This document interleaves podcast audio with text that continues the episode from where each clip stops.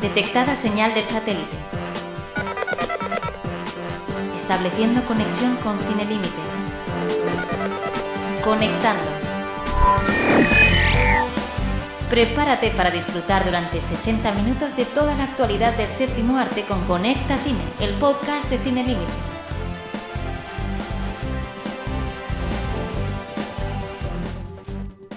Bienvenidos a Conecta Cine, un programa más. Estamos de aquí de nuevo con vosotros para contaros toda la actualidad y todos los estrenos del mundo del cine. María, bienvenida. ¿Qué nos depara el programa de hoy? Pues Ángel, esta semana tenemos estrenos llenos de drama y de acción, que es lo que llena la cartelera de esta semana. Esta semana tenemos los dos polos. Sí, eh, tenemos el, el libro de Ellie, protagonizada por Denzel Washington y Mila Kunis. Muy esperada. Sí, y también tenemos Brothers, hermanos, de la que luego también hablaremos. Y también nos contaremos en la actualidad un montón de noticias sobre futuras producciones que por fin han sido dadas luz verde, conoceremos nuevos datos sobre sus actores y os lo desvelaremos todo. También Juanvi nos contará los rumores en su sección. Bienvenido, Juanvi. Buenas a todos, como siempre aquí dispuesto a darlo todo, más que nada hoy por ese gran debate que por fin a alguien se le ha ocurrido dar, que es el doblaje en España, si vale la pena, no, películas buenas, películas malas, está con nosotros porque lo vais a disfrutar. Hablaremos de él en la tertulia y volvemos a contar con nuestro tertuliano especialista en Serie B, David. Hola, ¿qué tal? ¿Cómo estáis? Mm, Yo me considero principal damnificado de por qué Verónica Forqué dobló El Resplandor. Espero que esta pregunta alguien me la pueda contestar en la tertulia. Y nada, pues eh, lo que quería decir principalmente, que por favor un doblaje digno a las películas del género de terror también. Todos somos personas, aunque las pelis vayan de monstruos y de bichos.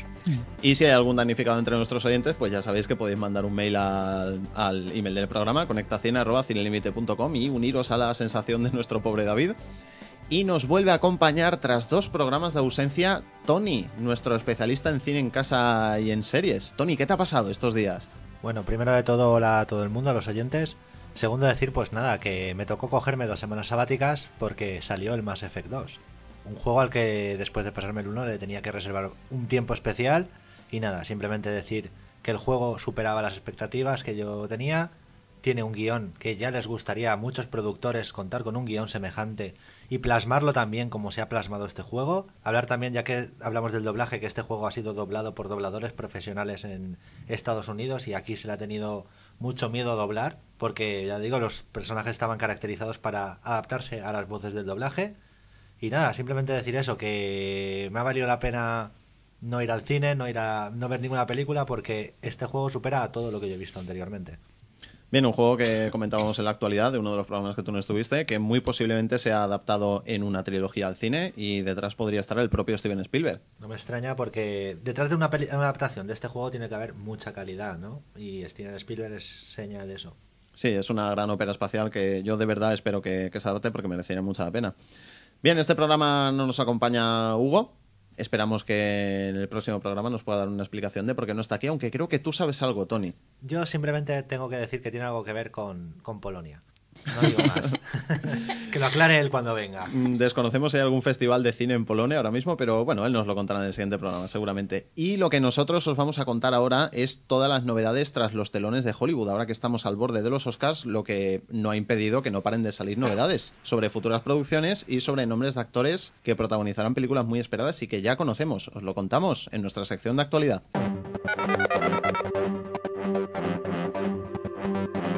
Actualidad.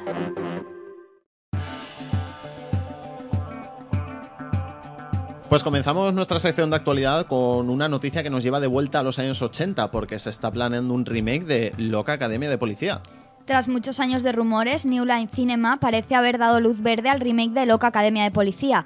La productora está realizando castings para encarnar a los personajes. El productor, Paul Manslansky, comentó que se trataría de una nueva promoción de agentes y que esperan descubrir nuevos talentos entre los actores que sean seleccionados. Además aseguró que haría lo posible por mantener la famosa melodía de los films originales.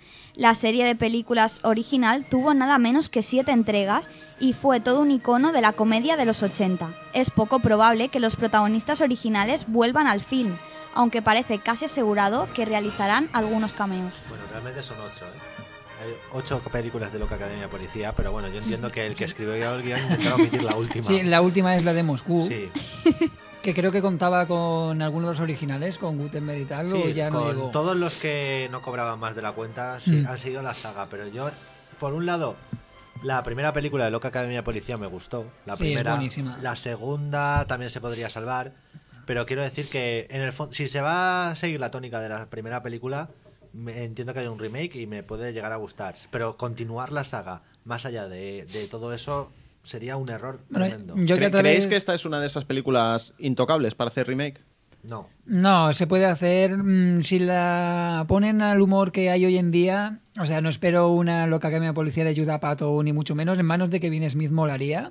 Aunque yo que lo he seguido con mi sección de rumores, porque lo di como rumor amenaza, creo recordar. Sí, creo que sí. Steve Gutenberg iba loco eh, buscando micros y a cada micro decía que, buah, que, que estaba preparando él mismo una posible Loca Academia de Policía 4, eh, obviando todas las que salieron directamente en DVD, tipo lo que se quiere hacer con American Pie, pero al final parece que le han dado con la puerta en las narices. La 5 salió en cine, ¿eh? Por lo menos aquí en ¿Llegó? España. Sí, sí, sí. Mm, puede ser. Yo el principal problema que, que le veo a este remake es que la caspa y la idiosincrasia ochentera no se va a poder recuperar. Correcto. Y parece que no, pero si os dais cuenta, más allá de puntos de nostalgia, eh, ese marco de, de los 80 con ese garrulismo, esa vestimenta peculiar, eh, ese humor de, Pues de el- la época, yo creo que la marcaba mucho y realmente era mm, lo que más gracia hacía de, de la película, aparte de personajes clásicos como Tackleberry, que decir que desde aquí Mm. es mi máximo exponente en esa película. Sí, Me porque, encanta. porque hay escenas que hoy en día ya han sido superadas miles de millones de veces. Por, por- por ejemplo, lo de la chica en el atril mm, está superadísimo. O hacer hoy en día un chiste de eso es quedarte en algo de patio de colegio. El problema es que se va a caer en muchos lugares comunes que la comedia tenía Mm. superados y en los 80 eso no ocurría. Pero bueno, esperemos que lo hagan lo mejor posible y que no sea tan fatal como todos estamos esperando desde aquí. Y ahora continuamos con otro gran clásico del cine, porque el director Guy Ritchie parece que podría dirigir la nueva Excalibur. La legendaria historia de Excalibur parece estar de moda en Hollywood, ya que podríamos ver dos encarnaciones de la misma en poco tiempo. Por un lado, Brian Singer está trabajando en un film basado en la historia, pero al mismo tiempo Guy Ritchie parece haber firmado para dirigir un guion de Warren Ellis. Mientras que la película de Singer parece un directo remake del film clásico de Excalibur, Guy Ritchie parece querer llevarlo en una dirección más innovadora y trataría sobre cómo se reclutó a los caballeros de la mesa redonda. No obstante, los proyectos se acumulan para ambos directores y no parece que ninguna de las dos adaptaciones vayan a llegar pronto a las pantallas. Bueno, se nos pueden juntar dos Excalibur de repente, después de tantos años sin, sin oír hablar de, de un remake de esta película, que a mí me extraña que no se, no se tratara antes. Hombre, puntualizar que eh, Guy Ritchie está completamente atado para Sherlock 2. Luego ya de ahí tendrá más proyectos. Sí, dejó Y- pendiente Lobo. Correcto. A ver qué pasa no, con Lobo. No, no, no, dejó pendiente, no. Warner le quitó de director y están buscando otro para Lobo. Guy Ritchie se va a dedicar en cuerpo y arma a Holmes 2. Entonces sí que es posible que después de Holmes 2 se atreva con Excalibur. Pues lo más posible porque entonces ya no tendrá ahora mismo no tendrá nada en cartera. Mm, A no ser que haga alguna peli propia británica de esas que nos gustan mucho por aquí. No lo sé. ¿Os gustó la Excalibur original? No estaba mal. No es de mis películas favoritas, pero, pero estaba bien. Hombre, a mí la Excalibur original, mm, con su gran escena de polvo con armadura integral incluida, tiene recoge bastante bien lo que es el mito y las enseñanzas de que realmente Merlín esperó a que el sol le diera la piedra para que Arturo pudiera quitar Excalibur y le da un plano más histórico que místico. Un punto histórico, ¿vale? Ujú. Eh, tema de la polvo con armadura. Yo no sé cómo echarían los polvos los caballeros que llevaban armadura en la época, pero sí que te voy a decir que dormían con la armadura puesta por si el enemigo atacaba, llevar, estar preparados para el ataque, sobre todo en periodos de guerra o en periodos de batalla continua, dormían con eso puesto y pesaba una tonelada. Pesaba todo el equipo con armas y todo pesaba 60 kilos. Pues Más lo que iban no- echando dentro. No, ha- no hay datos históricos de cómo echaban los polvos los caballeros de la época, pero sí que es verdad que dormían con la armadura puesta en muchas ocasiones. mm, Yo, sexo metálico aparte, he de decir que a mí me pareció bastante bodrio la película realmente. Y bueno, que se haga y Richie me hace confiar, pero solo a medias, porque es un director que realmente, sacado del contexto y del típico de película en el que se suele mover, por ejemplo, Snatch o Rock and Rolla, no diré que ese Ojos no me gustó, me pareció una buena peli, pero ya me parece que perdió enteros como director. Y Excalibur me, Hombre, hace- es que- me chirrió un poco para él. Es que con Holmes, ya lo dijimos aquí, le faltan uno o dos puntos para ser el Richie de Snatch y demás, y yo creo que es que no le dejaron por no dejarle rienda suelta.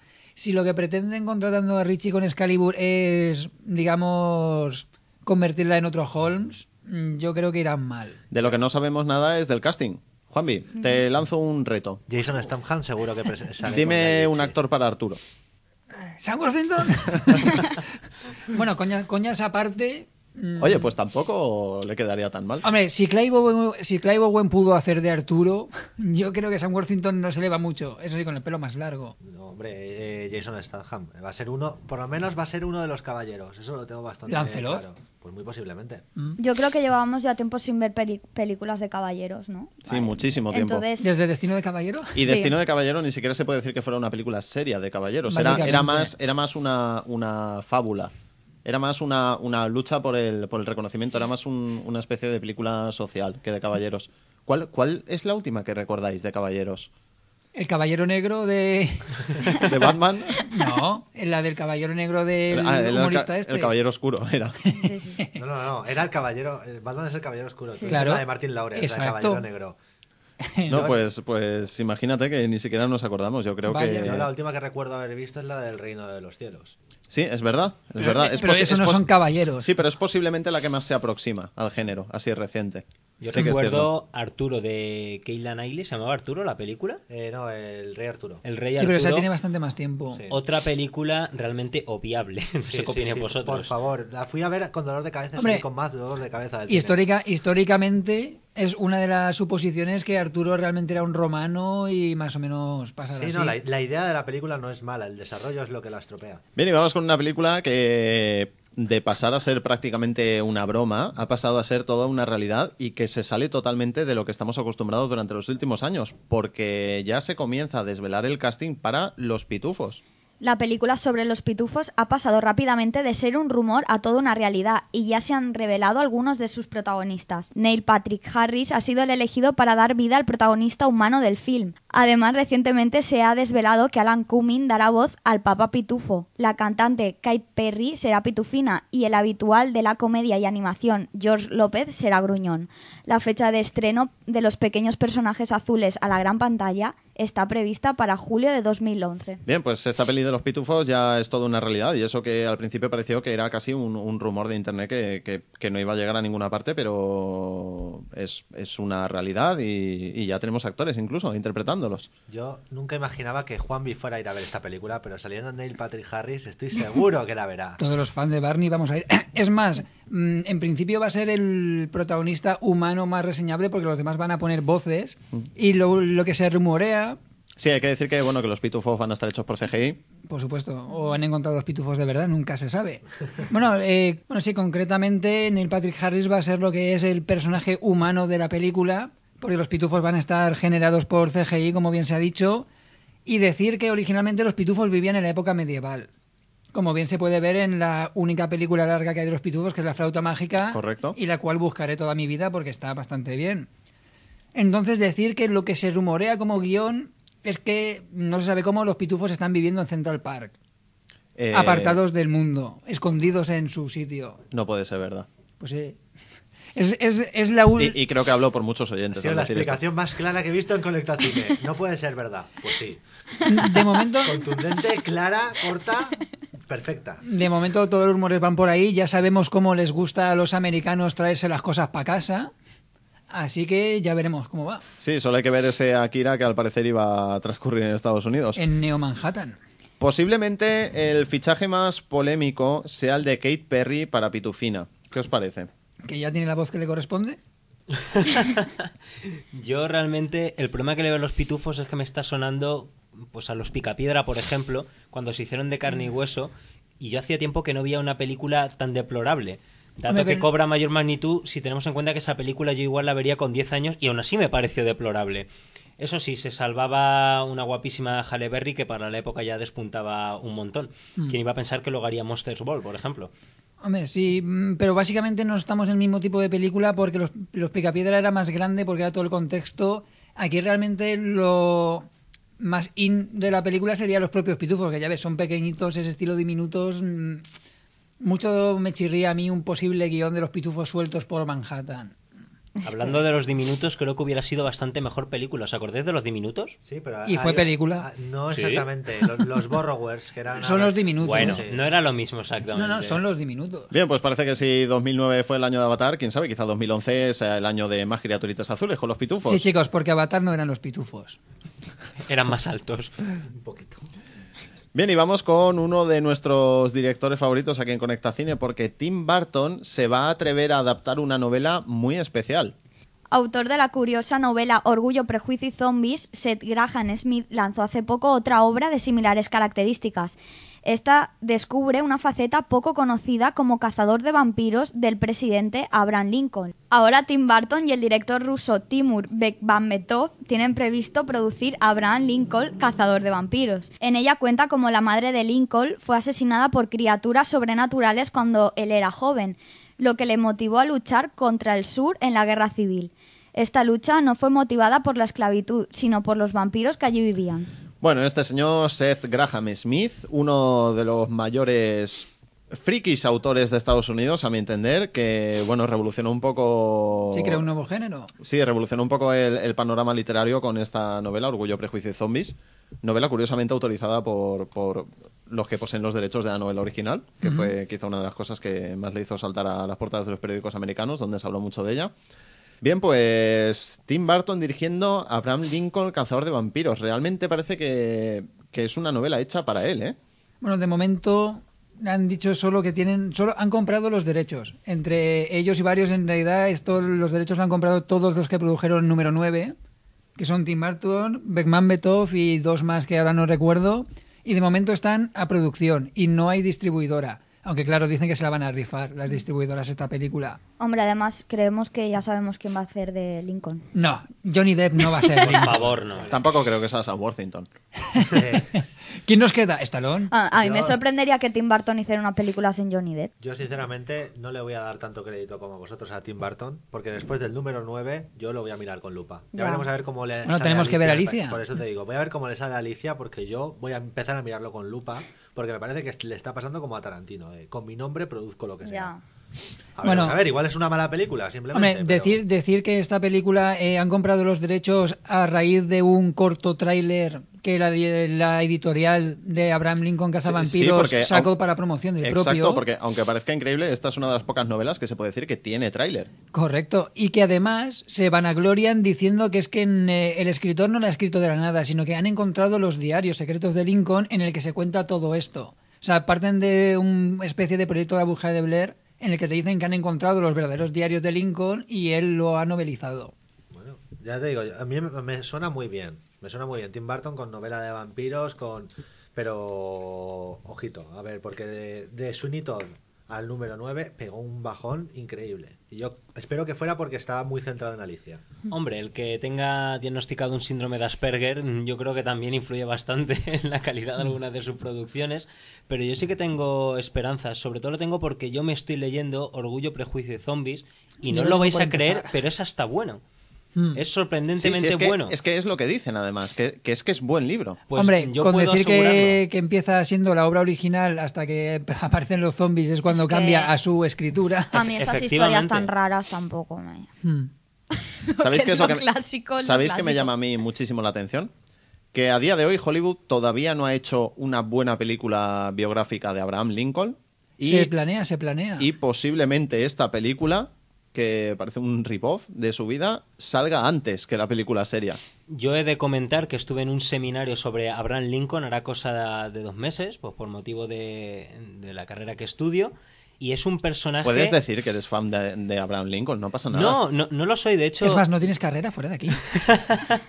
De hecho, no le conocía más allá de, de unos pocos datos, pues que más o menos todos manejamos. Sí, su estatua está es- sentada. Exacto, pero es un personaje realmente fascinante y que tiene una historia, digamos, poco conocida que daría para más de una película y para más de una novela. Es un personaje muy desaprovechado pese a todo lo icónico y lo simbólico que le rodean. Narices que haya dos películas del Che y ninguna de Abraham Lincoln, ¿eh? Es que era una partida en dos. Bien, Juanmi, nos traes rumores, cuéntanos, sorpréndenos. Tengo solo uno, pero ya que se os van a caer al suelo directamente, Porque... Dices lo mismo todos los programas. Sí, pero ah, Oye, a- chicos, a, veces tienes razón, ¿eh? chicos, les tendría que hacer una foto de la cara que van a poner cuando diga que el rumor es que Harrison Ford ha dicho que Spielberg y Lucas ya están juntos haciendo el guion de Indiana Jones 5. No, Sí. no. Últimamente tus rumores solo son malas noticias. ¿Por qué? Mm, o no. Y, y es más, en él se dice No, que... no, que- va- va, vamos a darle un voto de Y Harrison confianza. Ford se arriesga a decir en la noticia, ¿no? Vamos- no- vamos no- a darle un no- voto de no confianza con porque- escolta ni nada para decirlo. No, No, es pero- más, es más, aún va más profundo en la herida y dice que puede ser que definitivamente sea la película en la que se pase el sombrero al hijo. Bueno, pero a ver, yo creo que hay que darle un voto de confianza porque quizá esos pequeños fallos que tuvo la ¿Son cuarta pequeños? entrega ¿Pequeños? son lo quizá puedan aprender de ellos y, de verdad aquí- hacer una secuela de Indiana Jones que merezca la pena. Yo desde aquí, como sé que George y Steven nos oyen y si no su amigo Michael Bay se lo contará, eh, que cojan el guion de Frank Darabont y lo rueden letra a letra, por favor. Fin. Apoyo totalmente lo dicho por nuestro colaborador rumorólogo estrella. Por favor, no tengan ideas nuevas. Es que no vale la pena. Cojan el guion que vale realmente la pena y plano a plano, de verdad. Casi me está dando miedo de decir que a mí sí que me gustó Indiana Jones y la calavera de cristal. Eh, Otro sí, voto más a mi favor de que no sea presentador. Sí. Tienes, tienes suerte de que el programa no, fue- no sea en directo, Ángel, porque seguramente saldrían a palearte a la puerta. Bueno, he dicho que simplemente me gustó, no es mi película favorita del año, ni mucho menos. Oyentes de Conecta Cines, si os gustó Indiana Jones y la calavera de cristal, mandadnos emails, por favor, y con la dirección, teléfonos, móviles, todos los datos vuestros que serán publicados en internet para, Para la mayor escarnio público. Bueno, tanto esto como rumores que encontréis, si nos queréis contar o comentarios que nos haga- queráis hacer sobre las noticias, pues ya sabéis que podéis mandar un email a conectacine@cinelimite.com. Conecta Cine. No sois vuestra cuenta corriente. No sois el coche que tenéis. No sois el contenido de vuestra cartera. No sois vuestros pantalones. Sois la mierda cantante y danzante del mundo. Escuchábamos a Brad Pitt en el Club de la Lucha interpretando a ese gran personaje que era Tyler Durden. A mí me gustó, todavía más que Brad Pitt, Elena Bohan Carter, eh, señora esposa de Tim Burton. Me parece que realmente este es el mejor papel de, de su carrera, donde hace de auténtica esquizofrénica, de tía loca, básicamente.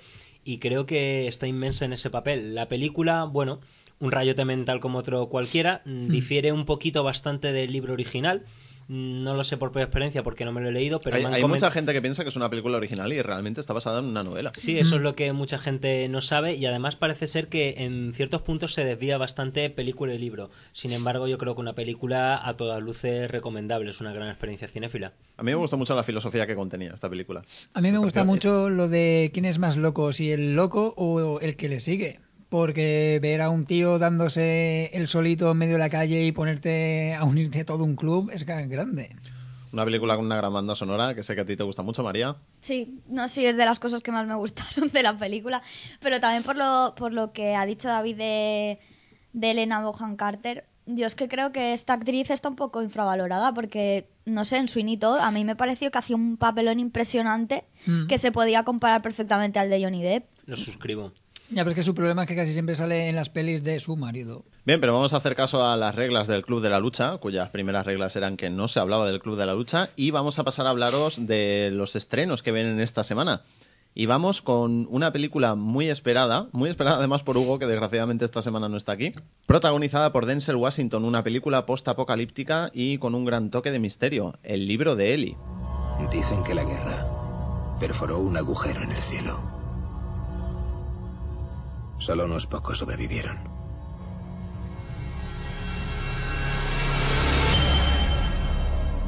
Eso fue hace 30 inviernos. No he parado de caminar desde entonces.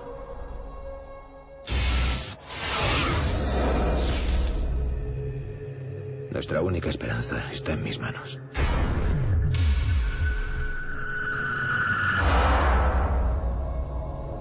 Algunos matarían por tenerla. Yo mataré por protegerla.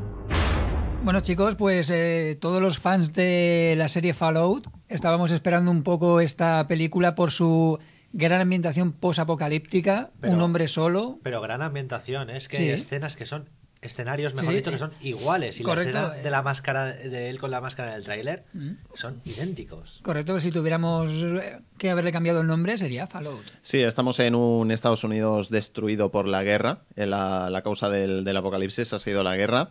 Y tenemos un héroe solitario que es Ellie, que guarda con mucho celo un libro que al parecer contiene la redención de la humanidad. No conocemos cuál es su contenido ni qué busca exactamente con él, pero así como hay gente que está dispuesta a matar para arrebatárselo, él está dispuesto a matar para no dejarlo marchar. Es que el argumento hasta es parecido al Fallout 3. Es verdad, es que eh, sí, lo hemos comentado también en tertulias. De hecho, tú, Ángel, lo has dicho alguna vez, que el universo Fallout da una cantidad de guiones y de y de sa- salidas para poder hacer no una, sino varias películas. Yo creo que esta es una película que ha salido de la mente de alguien que ha jugado al Fallout. Sí, es un, es un curioso ejemplo porque es de cómo un videojuego bebe de las fuentes de películas para después convertirse otra vez en una película. Sí, es un poco lo, lo que ha pasado con esta historia. El mito del huevo y la gallina, porque es verdad que fue primero Mad Max, el Fallout, Exactamente. El, de- el libro de Eli, es que es así. O sea, eh, se, se suplen tanto las películas apocalípticas con los libros que al final yo creo que se acaba creando como un universo, ¿no? Nos la trae Sony, está dirigida por los hermanos Hughes y pues bueno, como hemos mencionado, tenemos a, como protagonista a Denzel Washington, que últimamente está, está muy ocupado y está haciendo grandes papeles. Aquí, aquí yo creo que hace una gran interpretación porque da vida pues a un Mesías que, que está totalmente centrado en su objetivo y está dispuesto a lo que sea por cumplirlo. Le acompañan Mila Kunis, Gary Oldman y Jennifer Bills. Eh, haciendo de malo. Gary Oldman. Para Creo que. Gary Oldman es el malo. Mm. No, para variar, no. le- hacía, tiempo que no le veíamos de malo, ¿eh? Ha, ha tenido una temporada que ha hecho Mm. de bueno, que, le- que sorprendentemente le ha quedado muy bien, pero, pero es grato volver a verle de malo. Correcto. Una película que contiene drama y mucha acción, mucha, mucha acción a partes iguales. Y vamos con nuestro siguiente estreno de la semana, que ha sido un grandísimo éxito en Estados Unidos, Hermanos. Gracias por cuidar de ellas. No me lo esperaba. ¿Te acostaste con ella? ¿Qué ha pasado entre tú habías muerto. Me gustaría poder venir a ver a las niñas. ¿Qué te pasa? ¿Quieres parar? ¿Te enfadas porque mamá quería dormir con el tío Toby, no contigo? ¡Isabel! ¿Sabes lo que hice para volver contigo? ¿Sabes lo que hice? ¡A mis espaldas! ¡Vais a disparar! ¡Disparad! ¡Disparad! Pues bueno, chicos, yo espero con gran ansia esta película después de haber visto los trailers y desde aquí decirle a Tobey Maguire que le perdono Spider-Man, sobre todo Spider-Man 3. Porque por los avances que he podido ver con el material de prensa y demás, este es el papel con el que va a callar muchas, muchas bocas. Sí, hace un gran trabajo a nivel de interpretación. Sí, porque para que no sepa la historia, eh, él es un marine americano que desaparece en Afganistán y mientras tanto su mujer y hijas quedan en casa y, su hermano... Sí, reciben la noticia como que ha muerto. Correcto. Entonces, eh, su hermano Tommy, como buen hermano, pues se hará cargo de cuidar a la familia, mm, ya que lo creen por perdido, pero poco a poco se acercará demasiado a su cuñada. Y surgirá un romance inesperado entre ellos. Pero, Me recuerda a Pearl Harbor completamente. pero todo cambiará, también, todo es- cambiará cuando el hermano vuelva, es hallado, es rescatado y vuelva al hogar para encontrarse que, bueno, que su familia pues ha acabado en manos de su hermano. Yo quería aportar anécdota de mercadotecnia. Esta película fue estrenada el día que se celebra la Super Bowl, que como todos sabéis es un acontecimiento totalmente imposible de, de desplazar en Sí, Estados y de, hecho, Unidos. y de hecho, algunos de los trailers más famosos de las películas son proyectados durante la Super Bowl. Que Exacto. cuestan miles de dólares segundo. Efectivamente, entonces todo el mundo le llamó al distribuidor de la película pues de loco para arriba porque era un auténtico suicidio estrenar una película el mismo día que la Super Bowl. ¿Qué pasa? Que esta película ha sido todo un bombazo de taquilla porque principalmente eh, el público es femenino. Mm. Mientras que los maridos han quedado en sus respectivos sillones viendo a su equipo favorito, las mujeres se han dedicado a ver esta muy buena película. No estoy diciendo que sea solo una película para mujeres, pero por su fuerte componente romántico y emocional, aunque se trata obviamente de un drama, pues las féminas han poblado las salas, eh, ha sido todo un éxito de taquilla y ha sido incluso un éxito mayor del esperado. Con lo cual, mini punto para los señores distribuidores. Los protagonistas de este curioso triángulo amoroso son Jake Gyllenhaal, Tobey Maguire y Natalie Portman. Y como curiosidad, decir que el propio Jake Gyllenhaal estuvo a punto de interpretar a Spider-Man. Papel que finalmente se quedó Toby Maguire y aquí los dos aspirantes al papel los tenemos juntos en la misma película y además haciendo de hermanos. Y cambiamos totalmente de tercio porque pasamos del drama a la comedia más gamberra, con tensión sexual no resuelta.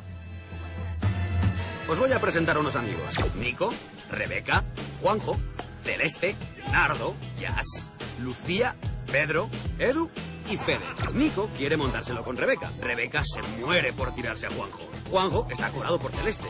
Celeste enchochada con el Nardo. Al Nardo le pone Jazz, pero Jazz y Celeste... Pues eso. Ah, Lucía tiene un secreto que no os voy a contar. Pedro es un anormal. Edu es aún más anormal. Y Fede es un adicto a la violencia. Mira, ¿eh? ¡Que mira! ¡Te arranco la cabeza y te la meto puto culo! ¿Alguna pregunta? ¿Quieres que follemos?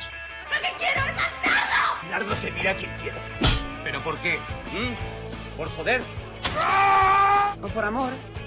El amor no es algo que puedas poner en duda. Es una ola que se te lleva por delante. Un puño que te deja a cao. Un incendio que te abrasa por dentro. ¿Quieres conocer a mis padres? ¿No sería más correcto follar antes? Bueno, pues la película básicamente tiene una trama harto complicada y es que un profesor de universidad es abandonado por su novia, mm, viendo el reparto en el cual figura Maya Salamanca y Pilar Rubio entre otras, pues debe ser una chica bastante fea, como podemos intuir, y entonces le pide a uno de sus alumnos que por favor le ayude a recuperarla. Como es lógico, tópico y predecible, pues parece ser que empezará a, surgir una serie de tensiones sexuales entre alumnos, profesores, novias, exnovias, Sí, tenemos una serie de personajes con, relaciones entrecruzadas muy curiosas, muy llenas de, de pasión, de, con mucha comedia, mucho humor, mucho sexo. Y tenemos todo un listado de, pues bueno, nuestros intérpretes más famosos, tanto de la televisión como del cine a nivel nacional. Tenemos a Maya Salamanca, a Miguel Ángel Muñoz, Joaquín Reyes, Fele Martínez, la propia Pilar Rubio, que ya protagonizó Easy Dizzy, una película anterior del director, que es Miguel Ángel Lamata, Norma Ruiz y el propio Santiago Segura. Pero estos no hacen de universitarios, ¿no? Porque claro, se No, les pasa Santiago un poco Segura no, no creo que haga de universitario. ¿Cómo que no?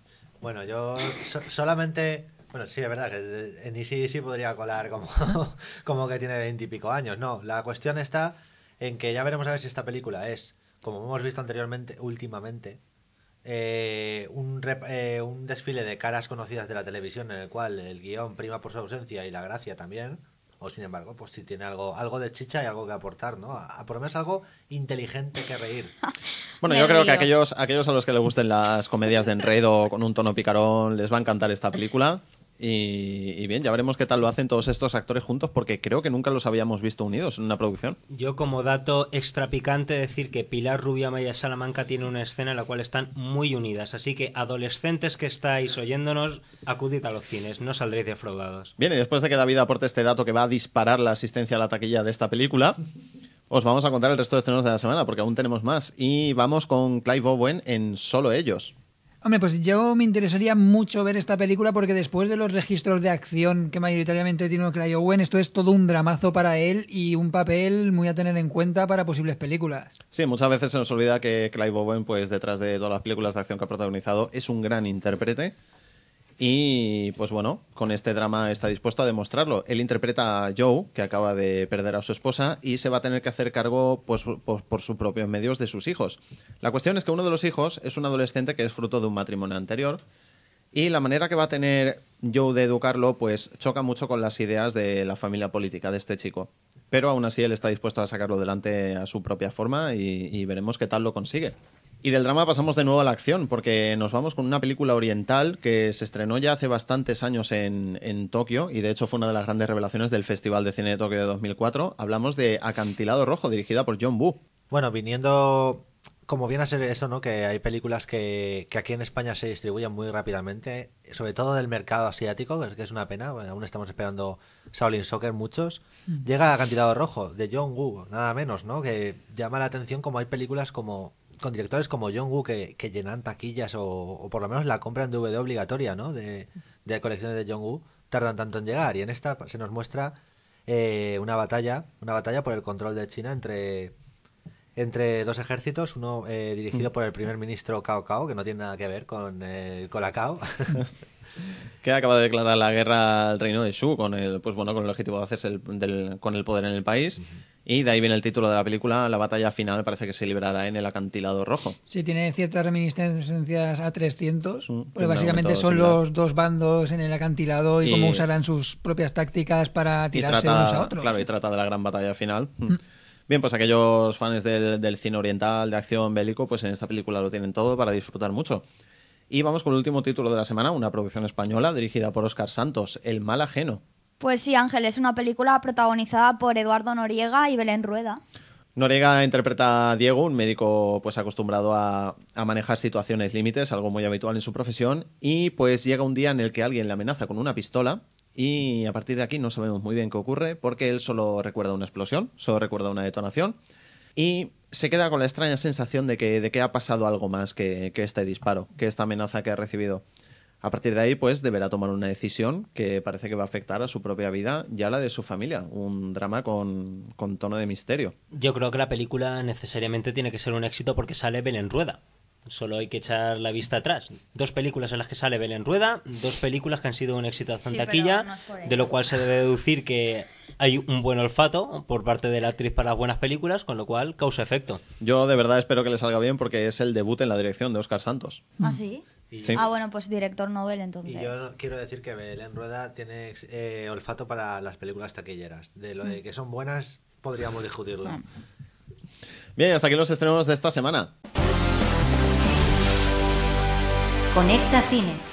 Y esta semana en nuestra tertulia os vamos a hablar de un mundo que todos hemos disfrutado, pero muy pocos conocemos, que es el de los doblajes, esos actores que vuelven a interpretar a los componentes originales de estas películas extranjeras y que le dan su propia vida y su propio carácter para que nosotros podamos disfrutar en nuestro idioma de sus grandes interpretaciones. Hoy en la tertulia vamos a hablar del doblaje en España. La tertulia.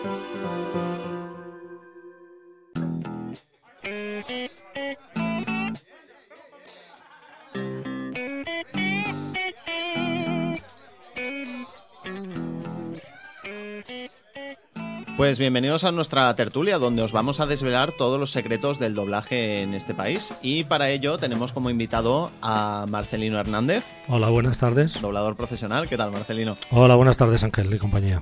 Bien Marcelino, pues ¿por qué no nos cuentas un poco a nosotros y a la audiencia un poco cómo es este mundillo del doblaje, cómo funciona, cómo se eligen a los dobladores, a los actores que son doblados? Cuéntanos un poco. Bueno, este mundo es muy apasionante y para que la gente no lo sepa, empezó en París los primeros doblajes en castellano ¿eh? y en los años 30, ¿eh? tanto en Barcelona como en España. Los doblajes, para el que no lo sepa, es un arte. Un arte que poca gente sabe valorar, sobre todo los que eran amantes de las versiones originales. No simplemente sincronizar la voz, como se piensa, ¿eh? es meterse en el papel, es vivirlo, es ser un actor, un verdadero actor, es implicarse, tanto con sentimiento, con dicción, interpretación, es todo un trabajo. Ángel. Sí, bueno, eh, eh, hablando de lo que has comentado, ¿no? De que empezó también en Barcelona y todo esto, a mí me llama mucho la atención, ¿no? Con todo esto de la polémica lingüística que hay de, de catalanes y todo este tema, Ujú. cómo, pero me sorprende, ¿no? Es gratamente en este sentido, ¿no? Como los catalanes muchas veces tienen, eh, yo creo, ¿vale? Que mucho del doblaje que hay en España de películas vienen de Cataluña, porque muchos DVDs que vemos vienen también con su doblaje en catalán, con las mismas voces de las personas que lo doblaban en castellano, ¿no? Y sin cambiar, no notas nada acento en la persona que lo está haciendo en castellano y sin embargo habla un perfecto catalán, ¿no? Efectivamente, porque la gran mayoría son catalanes. Pensemos en Ricard Solans, Constantino Romero, Rogelio Hernández, que son grandes voces antiguas y modernas. Algo en Ricard Solán lo conoceremos por Sylvester Stallone. Vaya. Sí. ¿Eh? No me siento las piernas. Sí. No siento las piernas. Sí, bueno, además mm, de Sylvester Stallone, pues también dobla a Robert De Niro, Al Pacino y Dustin Hoffman. Ahí donde lo veis. Yo lo que quería puntualizar es muy bien lo que has dicho, que un doblaje tiene que ser más, tiene que vivirlo, tiene que actuarlo. ¿Qué piensas de los dobladores como Ramón Langa y un largo etcétera que es simple y llanamente su voz? Bueno, Ramón y es Lang- más, Ramón Langa dice que le hace un favor a Bruce Willis, que lo mejora. Efectivamente, lo puede mejorar, pero él modula su voz, pero realmente si lo escuchamos de Mm. normal es ya su voz. O sea, interpreta, pero digamos, entre comillas, para mí pensar, no tanto como otros actores, Mm. que efectivamente sí que modulan y cuando los ves en otros personajes, eh, puedes llegar a reconocerlos, pero se meten tanto en el papel y le dan ese toque, Mm. tanto del original, que lo valoras mucho más que simplemente limitarte a, a poner tu voz y punto, que la puedes tener buena o mala. Por lo que comentabas también de que es un arte, mm, también a lo mejor la gente desconoce la figura del ajustador, que tienes que ajustar muy bien lo que es el sonido a- al movimiento incluso de la boca, que se llama embocar. Bueno, la verdad es que es casi... Se dice también que incluso hay películas que ganan en su versión doblada por, por lo que hacen los actores de doblaje. Pero bueno, en esto también hay mucha polémica porque... No, hasta los mismos americanos han reconocido en algunas cosas como la serie de animación de Futurama, los propios americanos, los propios dobladores americanos han admitido que la versión española le da mil patadas a la suya propia. Sí, eso es otra cosa que también quería comentar. Es, es más fácil doblar una eh, película de animación que una película real, ¿no? No es que sea más fácil, es que son, digamos, los inicios. Yo cuando empecé a hacer el curso de doblaje, doblaba animalitos. Lo normal es empezar pues con voces, tosecitas, etcétera. Y los, ah, los, los- vamos a ver, los dibujos animados lo que te ayuda es a expresarte.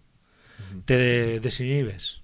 Ves un dibujito y eso se hace por medio, yo lo hice por medio de cronómetro. Para la gente no sepa, tienes una pantallita enfrente, ¿vale? En versión original, y en la parte de arriba, en la izquierda, tienes unos números que se dividen en takes, ¿vale? Que suele durar entre 20 a 45 segundos. Tienes un inicio con unos números y el final. Tú para vocalizar, por ejemplo, en un dibujo animado que mueve la boquecita, te limitas a mirar, por ejemplo, que empieza en 1,0,3 y acaba en 1,020. Tú en esos 18 segundos debes encajar tu voz y te puedes explayar bastante bien. Sí, de ahí también lo de la traducción es muy importante porque a lo mejor, claro, en dibujos animados es más fácil conseguir traducir del inglés eh, al español y que encaje. Pero Sí, claro, la misma frase del inglés al español es más complicado que, que encaje No, en, que- el movimiento de boca. En caso de los dibujos es que eh, incluso en inglés la boca no vocaliza perfectamente las frases que están diciendo. Sí. Que esa es otra de las cuestiones de los amantes de la versión original. Que a veces una frase o diálogo se tiene que acortar tanto para que no se pase de voz española con los labios ingleses que le cambian un poquito el parecer. Efectivamente, pero para eso hay un director de doblaje que se limita a estudiar muy bien y co- coger palabras tanto en español que se que sean bastante factibles en la versión original. Y de hecho la prueba tenemos que muchas veces no nos damos ni cuenta, ¿eh? cuando ves una versión original o en inglés o en español, mejor dicho, y tú perfectamente lo entiendes y está bastante bien el contexto realizado. A veces, bueno, también ha pasado que se pierden incluso el sentido de algunas películas por la traducción. Ha pasado también en ocasiones. Y yo incluso eh, también quería comentar el hecho de qué criterio se elige para escoger un doblador, ¿no? Porque yo creo que aquí en España se comete un error de elegir el, el doblador por el género de la película, ¿no? Y hemos visto casos en el cual un actor tiene un doblador para sus películas de comedia y otro actor para sus películas de acción. A Bruce, a Bruce Willis, digo yo, a Will Smith le pasa en Enemigo Público, ¿no? Que le cambian la voz. O a Brendan Fraser le pasa muy a menudo. Si es una comedia, le ponen un doblador. Y si es una película de acción tipo La Momia o otra película más seria, le ponen otro doblador, ¿no? ¿Por qué se elige este criterio y no alguien? Porque, por ejemplo, Will Smith, la voz que tiene original es muy distinta a su voz. Su vo- eh, Will Smith, aunque no le parezca, tiene una voz muy grave, muchísimo. Efectivamente, mira, antiguamente, eh, por ejemplo, los grandes dobladores, Rafael Luis Calvo, que doblaba a Clark Gable, o Elsa Fábregas, eh, paz descanse, recientemente fallecida, que doblaba a Vivian Leigh en Lo que el viento se llevó, eran de la Metro Goldwyn Mayer, que inclusive la Metro Goldwyn Mayer, en aquella época de los años 30, cogía a los eh, actores ¿eh? y les hacía sus casting y por eso efectivamente las películas de los años 30 40 tenían siempre esas mismas voces clásicas que llamamos ahora que si nos los volvieran a doblar como están haciendo perfectamente mal para mi entender ¿eh? nos recuerdan ese toque ¿eh? ese toque sereno y buen hacer y buena dicción de la época, cosa que ahora no se respeta tanto y por eso efectivamente ves un actor con una voz, con otra, inclusive si me apuras, con alguna voz que ni siquiera le pega para nada. Hombre, yo como detallito técnico, saber que por la velocidad a la que se proyectan las películas en cine y luego la velocidad a la que están en DVD y Blu-ray, la misma voz puede sonar con un par de tonos más bajo y ser el mismo doblador. Es porque hay gente, sobre todo con Will Smith y sus dos dobladores, que en cine son prácticamente igual y la misma voz en DVD puede sonar casi como la otra. Sí, no, yo, yo puedo entender que tengan a dos dobladores que hablen parecido, pero que cambien radicalmente una voz de una persona es que es Hombre, que ma- marea mucho. pero- Fíjate, por ejemplo, como- en la película de, de La Máscara, por ejemplo, que en su edición de DVD le han cambiado completamente ya no solo la voz, sino los diálogos. ¿Vale? Eso yo supongo que vendrá debido por algo de los derechos del doblaje que, se- que no tendría la calidad suficiente o algo, pero, pero realmente estropea la película. Un fan de la película de La Máscara de Jim Carrey no se compra la edición en DVD. Hombre, como pequeño detalle te puedo decir que según las bases de esa gran página que es el doblaje.com, hay censados unos 3.800 actores de doblaje para unos 64.000 actores de otros idiomas que hay ahora mismo. Eh, la cuestión es que estamos un poquito cortos de dobladores y que muchas veces también ponle que a España se llega a doblar de hasta un tercer idioma. Por ejemplo, anime, japonés. Se traduce al inglés. Por ejemplo, La princesa Mononoke, que lo hizo Neil Gaiman, que es afamado dibujante, eh, cogió el original japonés y lo tradujo con palabras que usaría la gente americana. Con lo que hay muchas veces que en La princesa Mononoke nada tiene ni pies ni cabeza. Cuestión, cuando llegó a España se tradujo del americano. Con lo que ya estás traduciendo encima americanismos al español de algo que se han inventado del japonés. Sí, he oído que he oído que un amigo me ha contado que le ha dicho otro amigo que tal, al final se acaba tergiversando lo que llega. No, pero por eso digo que es muy importante que haya una, una calidad en ese sentido, ¿sabes? Es, lo, Mm. es como en las películas, como lo como- que hemos comentado tanto en las películas, que si hay amor por una obra, se traduce bien, se hace bien, te buscas un, vamos, yo no me imagino El Señor de los Anillos de Peter Jackson mal doblado. No me lo imagino. Mira, referente a lo que estás diciendo de por qué a veces se cambian las voces, ¿eh? eso viene debido, es que a veces el productor lleva la película o bien a doblar a Barcelona o bien a doblar a Madrid. Y según donde la doblen, para no molestar a los dobladores, por ejemplo, si están en Barcelona, por ejemplo, a Schwarzenegger le suele doblar Constantino Romero. Pero sabréis que a veces lo dobla otra persona que en este momento no caigo, Mm. pero que tiene dos dobladores. Según donde esté, en Madrid o Barcelona, suele suceder eso. Hombre, y también hay piques por no prestarse a los actores de doblaje, que ya ha pasado también en más de una película. Bueno, a mí me gustaría también que habláramos de, ya entrando en materia de versión original, doblaje, de esas películas que en su propia versión original combinan español e inglés y que luego a la hora de traducirlas al español, pues incluso chirrían algunas, algunas escenas como puede ser pues Spanglish o, o Vicky Cristina Barcelona, que son dos películas que, por ejemplo, a mí Vicky Cristina Barcelona yo no la he visto nunca en español porque me parece una barbaridad.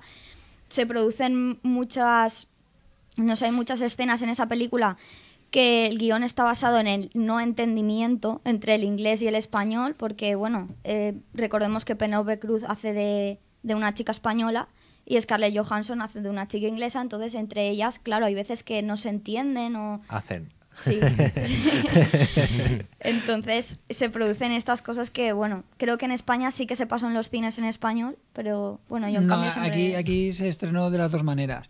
Pero luego también tenemos películas como que, que el director, por propia voluntad, quiere dejarlo en versión original, como La Pasión, que Mel Gibson no quería ni subtitularla. O luego también tenemos Cartas de Iwo Jima, que directamente se puso subtitulada y luego en DVD salió una versión con audio en castellano que no he visto ni veré nunca. Eh, luego tenemos cuestiones como malditos... Sí, yo quiero puntualizar una cosa y es que Juanvi es amante de la versión original subtitulada. Sí. Es amante puro y duro. O sea, te quitaría todo el trabajo, Marcelino, si fuera por Todo. él. No, pero hombre, podemos hablar de malditos bastardos y cómo Tarantino contrató a cada actor para su nacionalidad para que hablara en su idioma y luego hablara con el acentillo.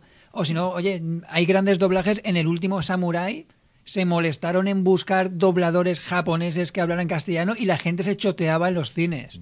Yo Entonces, quiero- para claro. hacerlo bien y que se rían de ti, Yo quiero comentar dos cositas. Uno es una escena, como la que has dicho tú, María, que es una película clásica que se encuentra en la tercera fase, cuando va al desierto y va a hablar con un sudamericano y se lleva al intérprete. Aquí doblado en España parecía que no se quería hablar con el tío de enfrente y mandaba al otro en plan de, dile que no sé qué, me ha dicho que no sé cuántos, con el tío en medio. Realmente es que uno hablaba en, en español y el otro hablaba en inglés, pero en la versión quedó un poco cutre. Y otra cuestión, otra película que también quiero hablar, que se ha hablado mucho del eh, doblaje chorra que tiene, y realmente es un mimo al doblaje lo que se ha hecho, que es la película Confusión.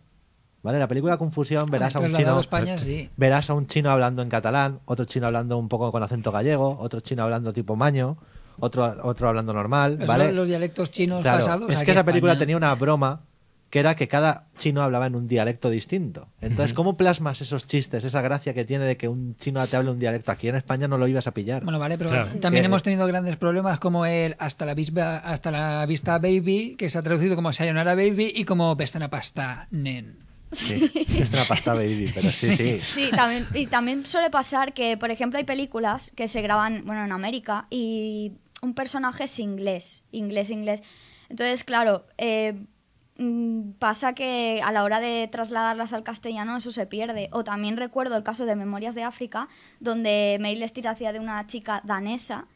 Dicen que estuvo preparándose el papel para tener acento danés y cuando, claro, cuando se pasa al español todo eso se perdió. Efectivamente. Y ya que has nombrado México, México es de los más importantes. Sí, sí. De ¿eh? los, sí, de de los- doblajes exactamente. que existen. De hecho, Disney, eh, se- hubo una etapa de Disney, la primera, que se doblaba todo en México. En México, y era precioso. De hecho, Hombre, también tenemos grandes currazos como Sam Worthington, que se ha tenido que aprender todo, todo el idioma Navi para hablarlo. Y bueno, también hablando ya de, de tiempos atrás, mm, Dime. también el doblaje en su día hizo por la censura. Bueno, conoceréis el caso de Mogambo, por ejemplo, que es muy, muy, muy conocido. O Casablanca, que se eliminaba Sí. toda Exacto. referencia al franquismo. Sí, que Mogambo, si recordáis, era Grace Kelly, que venía con su marido Sí. y bueno, y parecía que iba a mantener una relación de adulterio con, con Clark Gable. Y bueno, pues se decidió que los hacían hermanos Bueno, sí, al matrimonio. Entonces, se, en realidad se fastidió más la cosa porque parecía un incesto. Sí, lo convirtieron en incesto. efectivamente. cosa graciosa. Pasa que la censura en algunos momentos eh, te hacía tener ejecutar el ingenio también. Sí, sí, ¿Sabes? sí. Cosa que a veces aquí se ha perdido en otros temas. Yo ¿no? quiero hablar de dos películas que son contrarias en ese sentido de la censura, ¿no? Una de esas películas es Spider-Man. Spider-Man ha sido doblada, te lo digo porque la he visto en versión original. Gracias a mí. Eh, la- eh, las, las palabras, los gestos, los tacos incluso, eh, que tiene una versión original, aquí ha sido muy censurada, ¿no? ese, la- gran chupi de Jameson o que es un estoy de puta madre en la versión inglesa o... Estoy alucinando o- pepinos. Sí, exactamente, que es un ¿qué coño está en, la- pasando? en las primeras escenas que eres de Spider-Man, que hay un atraco que deja a un delincuente colgado en una telaraña muy grande y guapetona, aquí en España el tío dice, estoy alucinando pepinos, cuando en inglés dice, joder, ¿qué coño pasa aquí? Y luego, al revés, la famosa película que, que casi ganó, ¿sabes? La película de las tortugas ninja. El saludo el de puta de- madre. de puta madre que era un cobabunga, pero es que la mayoría de los tacos Sí. que tiene son frases en lo que llamamos el lang, que es el eh, como el idioma buen rollito ¿no? de los Mm. ingleses. Como aquí lo han traducido por tacos, que en mi opinión la película gana mucho, ¿no? Con esos tacos y ese de puta madre que te hace reírte más o, o tal, ¿no? El chiste de Splinter de, bueno, de puta madre. Con Claro. cobabunga quizás no hubiera tenido tanta gracia. Pero aquí viene lo que vienen los directores de doblaje. Tienes que adecuarlo a tu idioma y a lo mejor aquí podemos encozarlo para bien y a veces resalta para mal, ¿no? Bueno, Sí, pero ¿no? a, a mí que se españolicen los tacos de cosas inglesas que aquí no tendría ni gracia y cosas así, me parece bien. Sí, sí, hay españolización hasta en el sentido de que en El Príncipe de Bel Air se veía muy bien que se intentaba aproximar a mm, mm, todo lo que es español, ¿no? Incluso eh, la jerga que se hablaba juvenil por aquella época, Dabuten y todo eso, pues se intentaba atraer. Y también, como curiosidad, eh, por ejemplo, en un capítulo de House se nombra un piloto y... Y allí en, en Estados Unidos se nombra un piloto de, de Fórmula 1 y aquí, por ejemplo, en el doblaje se dice Fernando Alonso. Que Bueno, claro, incluso también te dices, mucho, suena sí, muy claro. raro, ¿no? Porque Hombre, no creo que House dijera Fernando Alonso. Pero... Yo siguiendo un poquito con el tenor de las series, hay series que les viene muy bien, al igual que Confusión le vino muy bien usar dialectos españoles. Eh, Chicho Terremoto gana mucho diciendo que es de Barcelona y comiendo bocatas de chorizo. Sí, la verdad es que sí. Yo quería comentar también una, una adaptación muy buena que se hizo, en mi opinión, porque además te ayuda a centrarte, ¿no? Es en la película de Mel Brooks, Las locas aventuras de Robin Hood, Mm. ¿vale? Hay un momento en el que el Achus, el negro que va con él, se pone, en la versión original se pone a imitar a Abraham Lincoln hablando en un discurso. Y aquí le pusieron la voz como si fuera Felipe González, que era el, de la- el presidente español de la También se época. hace mucho, sí. Y se adaptó muy bien, ¿no? Porque a lo mejor se pone a hablar como Abraham Lincoln y aquí no pillas el chiste. Y sin embargo, hablando como Felipe González, sabes que está haciendo como si fuera de, de presidente. ¿No? Y son ingenios, que es lo que digo, que a veces parece que sea cutre o algo así, que es lo que muchos Mira. critican, ¿no? Pero sin embargo es una adaptación muy buena del doblaje. Mirar, hay gente que no lo sabe, por ejemplo, eh, hay una serie mítica de los años 70, 80, que fue, por ejemplo, Epiblast, ¿no? Barrio Sésamo, ¿eh? Mm. que por si no lo sabéis, quien los doblabas cuando no tenía nada que ver con el original, ¿vale? Inclusive, cuando estaban doblando a Epiblast, hicieron muchos castings, ¿m? y uno de los grandes dobladores que lo hizo, ¿m? se le ocurrió y inventó su, su voz. Al que estaba allí le empezó a gustar y le dijo, bueno, no se parece a nada al original. Y lo que viene a decir a ti, haz tu personaje. Hizo su personaje, ¿me entiendes? Mm. Entonces lo puso a- así, lo transmitió al idioma español de, de su manera y en ese caso triunfó con, con las voces de... Hombre, hay, hay grandes voces que han empezado en series que nunca te imaginarías o que luego se ha dicho tal. Aparte del famoso Yo soy tu padre de Constantino Romero, uno de los primeros papeles, digamos, medianamente importantes que tuvo en España con series así bien, eh, es el Conde Brocken de Mazinger Z. Vaya. Vaya, vaya.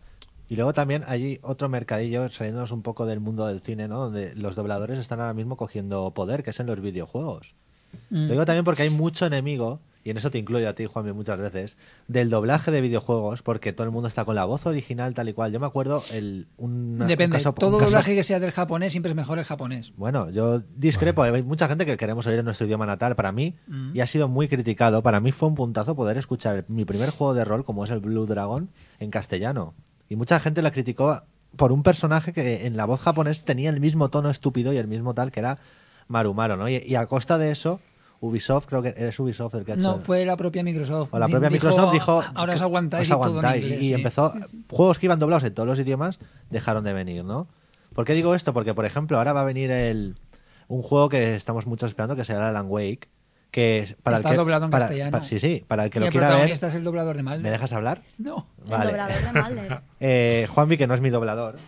Bueno, voy a aprovechar esta discusión entre los tertulianos para dejar claro a los oyentes que Juanvi no habla japonés Por supuesto que no. y que lo hace solo por fandom. Bueno, Porque pues, entiendo mucho japonés gracias a eso. pues volviendo al tema, si mi doblador me lo permite.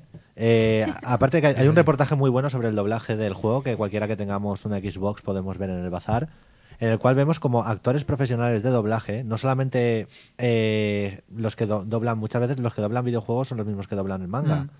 Eh, actores como el, que hace el protagonista de Perdidos o hace a Fox Mulder, ¿no? Do- Doblando, eh, también dobla al protagonista, ¿no? Y vemos que hay estudios de doblaje bastante buenos también que se pueden dedicar a este mundillo de los videojuegos.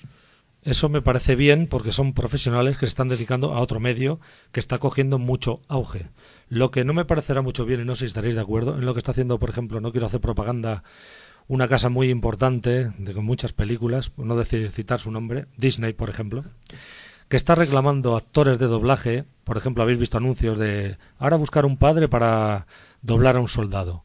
Mm. Para mi entender, con tantos dobladores profesionales que hay, es absurdo que un hombre que acaba de llegar de la calle se ponga a doblar aunque sea un soldado y quite entre comillas un puesto a un doblador profesional. Eso digamos que al final va a degradar un poco lo Ya, que es la profesión. También, también entraríamos en lo que es el intrusismo tonto, que es famosos de serie X doblando una película de animación porque sí, cuando su propio doblador original sería mejor. Por ejemplo, hablando de videojuegos, tenemos el lado contrario al Alan Wake, que es el Heavy Rain, que Tito Valverde y Michelle Yerner joroban totalmente el videojuego.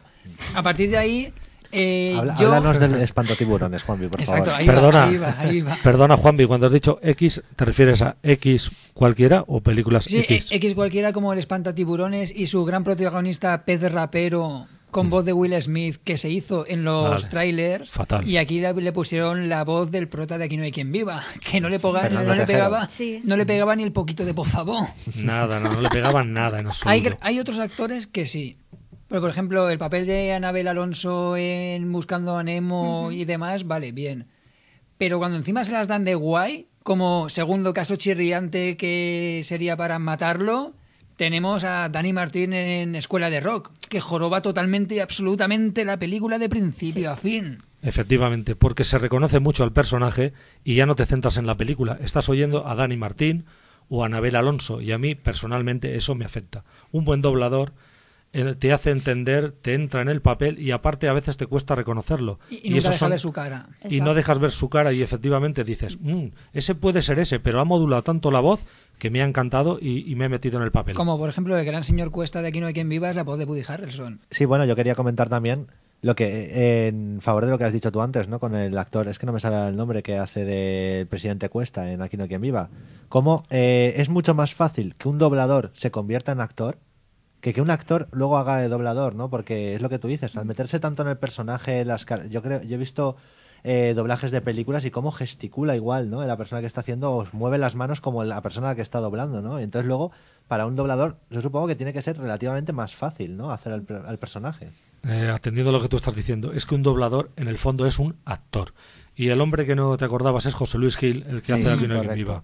Es que lo digo porque en el caso, por ejemplo, de la película Los productores, Santiago Segura pidió doblar al personaje porque luego lo iba a interpretar en el teatro, ¿no? Mm. Es una muy buena manera de, de meterse en el personaje. Pues para ir concluyendo, yo os pediría que dijerais pues la película más chapucera que penséis que ha sido doblada en España.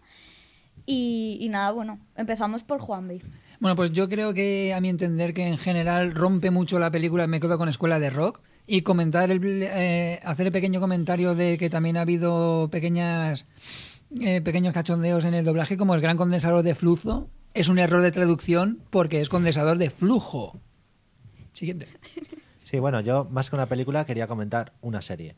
Es la Una serie, no, es una serie que, en mi opinión, se ha cogido a dobladores de yo quiero doblar esta serie, yo quiero doblar esta serie, que es Héroes.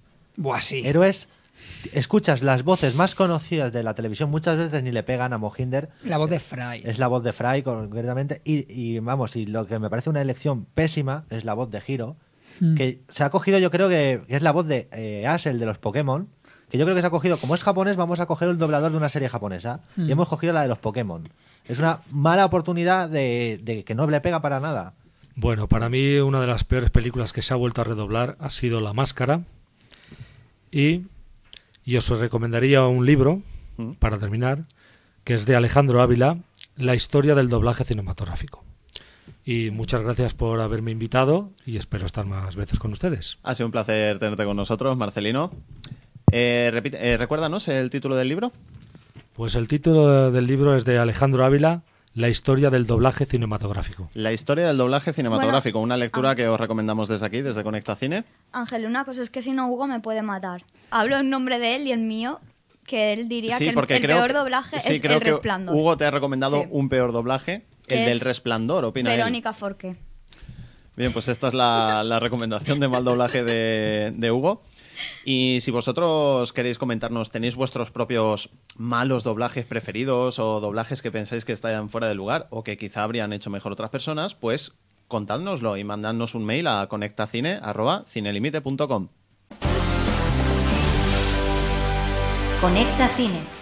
Bien, pues hasta aquí el programa, no nos queda más tiempo, nos toca ya despedirnos y bueno, no lo vamos a hacer sin, como siempre, despedirnos de María, que nos va a traer su título clásico de la semana.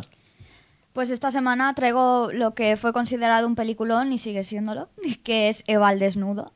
Una película de los años 50. Corroboro lo de que es un película. Sí. Eh, dirigida por Jose L. Mankiewicz, que no es de los directores más conocidos de la época, pero en cambio sí que lo son sus actrices, como Bette Davis o Ann Baxter. He de decir que Bette Davis hace un, un papelón impresionante, que decir de esta actriz.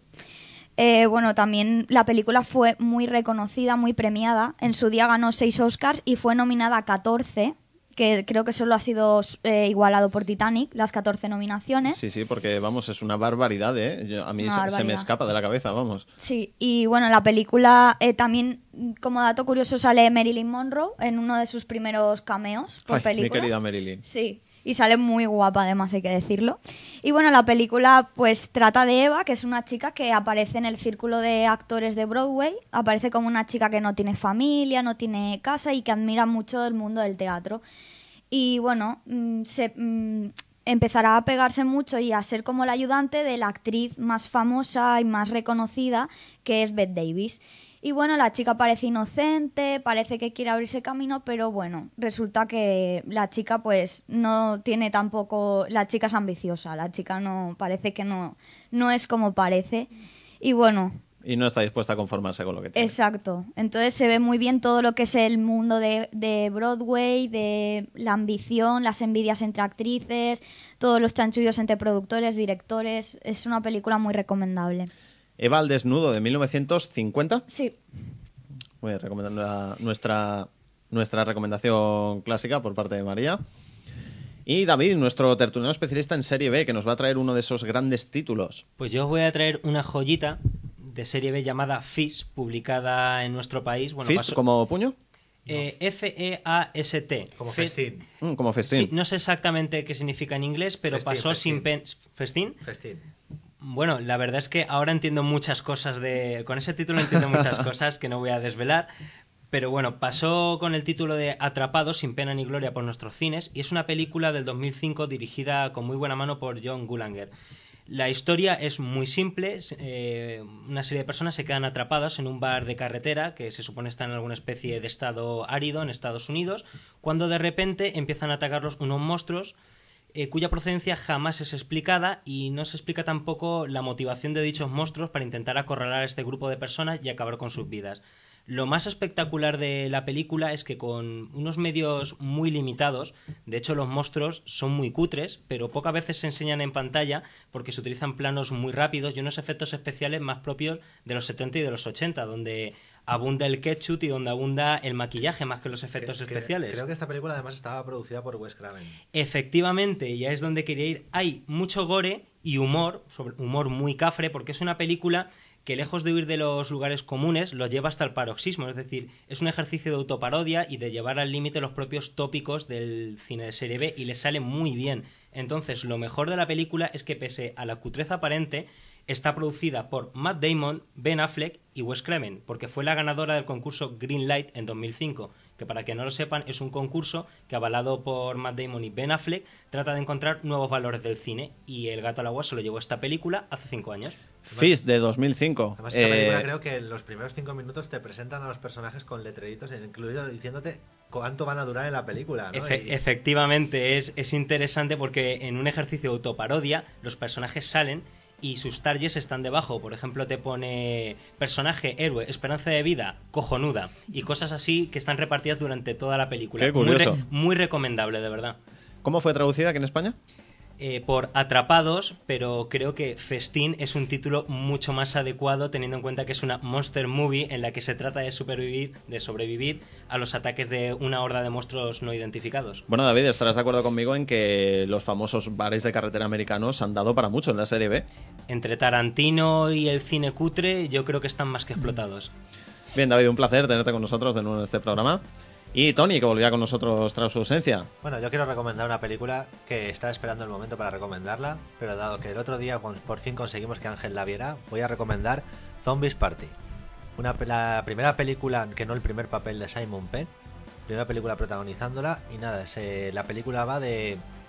Es una historia de una pareja, como rompen, ¿no? Y, y cómo el protagonista intenta recuperar a su novia. Pero claro, ¿qué ocurriría si el día que quieres recuperar a tu novia se desata el apocalipsis, el apocalipsis zombie y tienes que demostrarle a tu novia que, que, la, que, la, que la quieres y la tienes que rescatar? Yo, ¿no? yo Pues- corroboro que uno de los elementos más divertidos de la película es que todo esto ocurre mientras ellos parecen no darse cuenta hasta que no los tienen encima prácticamente.